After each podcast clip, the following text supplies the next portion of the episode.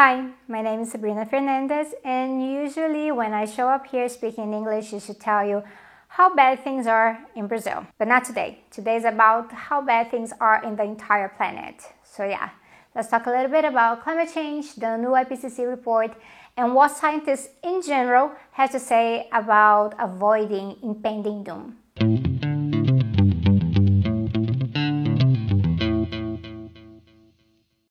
So, the IPCC was founded in 1988 and it's now released the first part of its sixth assessment report on climate change. So, the point of the panel of scientists is to update us since the last major update in 2013. And this update, yes, it's full of bad news. Even though these reports are usually more conservative, it also means that conservative today means really bad things. I want to mention some of what's happening here in case you haven't read it on the news or other comments yet. One thing is clear the IPCC has really declared that humanity is at fault for climate change. And it's responsible in the sense that this is human made, not some occasional natural phenomenon. I'll talk in a bit about this humanity is responsible and what this means. But for now, what we have here is a huge body of scientists from 195 countries standing up once more to climate deniers and making sure that we understand, making sure that we understand that the situation is serious and it has to be dealt with. Some of the changes in climate today, they haven't been seen in thousands or hundreds of thousands of years. And this means very strong consequences. And this is also where we get the headlines. A lot of the news comments on this stress the changes that are now seen as irreversible and this, of course, ended up leading to some fatalist thinking that yes, we're already falling over the abyss, we're already falling over the precipice, and there's nothing else to be done. So, too late. Well, that's a really bad interpretation of the message. Of course, yes, it's too late for a lot of things, but it's not too late for everything. We, are still here. So there's still a lot to be salvaged. What it means is that things are a lot more severe than expected and that some processes that were set in motion will continue even if we stopped greenhouse gases emissions today. So in the report they explain that a very strong reduction in emissions today will lead to some rapid positive changes in some things, for example, air quality. But when it comes to global temperatures, they will still take decades to stabilize. So, sea level rise, for example, is something that will be part of life. It's not like you can just change seawater back into permafrost. It's not that simple. The report also emphasizes a few things that we've been saying for a while. This decade, this decade that we're in, it's crucial. We are already at 1.1 degrees Celsius in terms of warming since the 19th century and will be at 1.5 degrees Celsius within a few decades.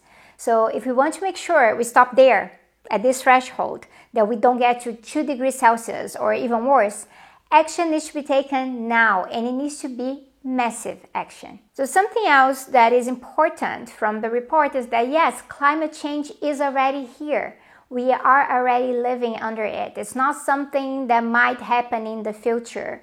There are already facts on the patterns of rainfall. For example, uh, the sea is already rising and the permafrost is already thawing. Heat waves and flooding connected to climate change are already part of our current reality. And these cannot be explained simply due to cyclical climate patterns. Based on this, there's hope that this first part of the report because there's more coming. This first part of the report will serve to urge the discussions and negotiations at the COP26 this year in a radical direction that will lead to really cutting emissions. So, we're talking here about the climate conference, the climate negotiations coming up in Glasgow. And yes, there's hope that global delegations will finally understand how severe things are today and how severe things can be in the future and how we've wasted so much time. So, yeah, there's hope, but I don't particularly share this hope.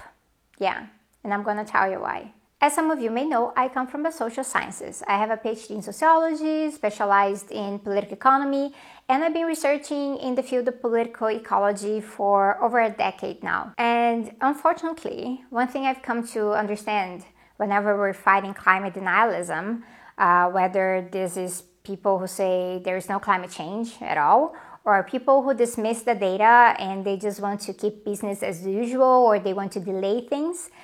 I've come to understand that in this struggle, that are requests for them to, well, look, you should believe the science. You need to believe the science.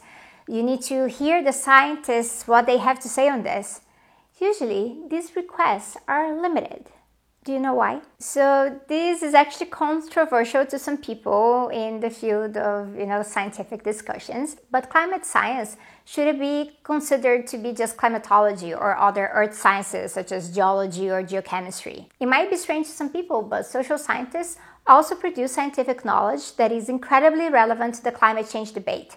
Uh, they also research climate change they also evaluate sources of emissions and they also issue reports. They also talk about adaptation and mitigation. And of course, they talk about a plan of action. They talk about policy suggestions and things like that. But most of the time, when someone is talking about believing the science, they just rule out the social scientists out of the category because, you know, politics. These people talk too much about politics social scientists they tend to get politics involved and that gets things more complicated. To get politics involved and you take one side and then people from the other side they're not going to listen to you. So guess what?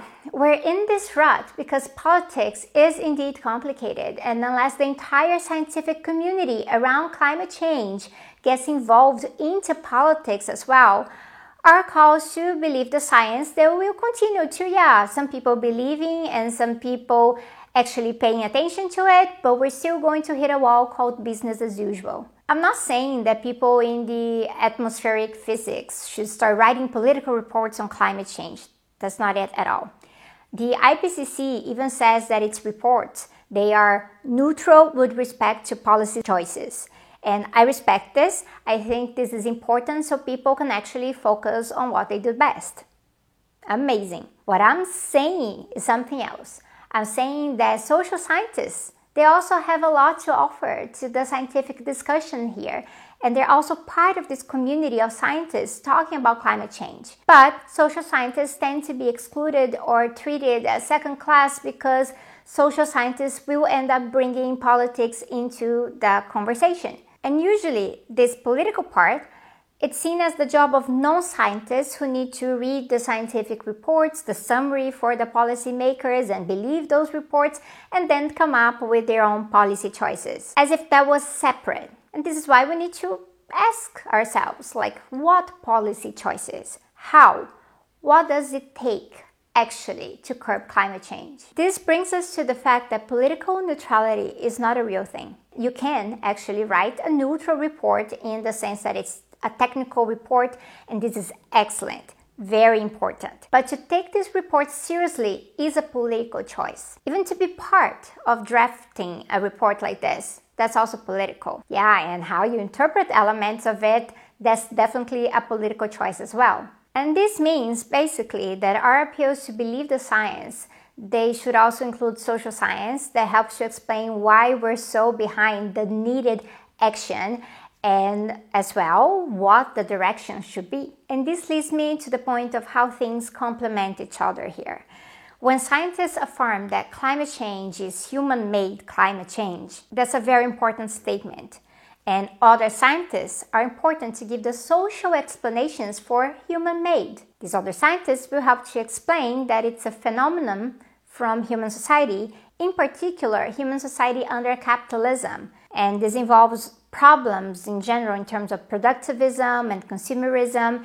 And these are problems that frame why fossil fuels are used at this level. It's not just because humans want to do it. And this will allow us to understand the root cause and not simply human action in general, but specific human action by specific humans. And by understanding this, we can come up with policy directions that actually deal with the problem rather than, you know, waste our time with the creation of these really false solutions around new markets and new ways to profit while pretending that these initiatives will actually do anything about stopping climate change. When we take the other side of climate science seriously, climate social science, we understand this statement of being a human made way better if it's made by human society Why do some people think scientists focused on understanding human society should not be part of the scientific conversation? In fact, we know that building consensus the way the IPCC does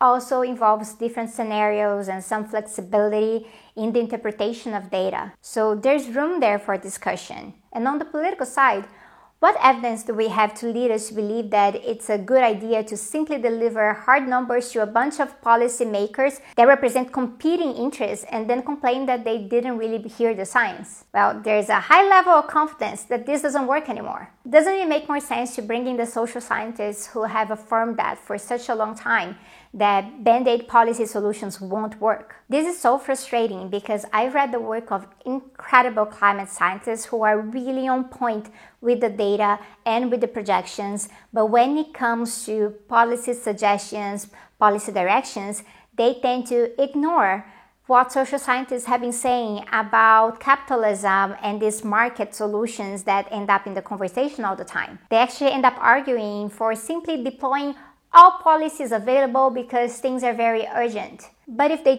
hear our side, they know that all policies available, that's not an actual course of action. A lot of these proposals for fighting and mitigating climate change, they're actually going in completely opposite directions. They contradict each other. The reality is that climate change is a result of human politics, so it's impossible to treat the political part as simply an afterthought. It needs to be part how we explain the root cause as well. It's time that we understand that all scientists need to be valued in this conversation, and if there's any chance of actually changing things, we need to stop promoting this false separation between you know the technical side of things and the political side of things we know that the responsibility for climate change is unequal it's a minority creating this problem. But the impacts will be shared unequally too, and the majority, the poor actually, will have the bad, bad effects. So we can't leave the political prescription simply in the hands of a few negotiators, and we need to promote and strengthen social movements demanding climate justice today, especially regarding the inequality of responsibility between rich and poor countries and how the poor everywhere stand to lose a lot, stand to lose the most. So saying human made needs to be qualified socially. Climate change is serious. There's a lot of damage already on the way, but we can stop it from getting worse. So I guess my message today is scientists, activists, and workers of the world unite.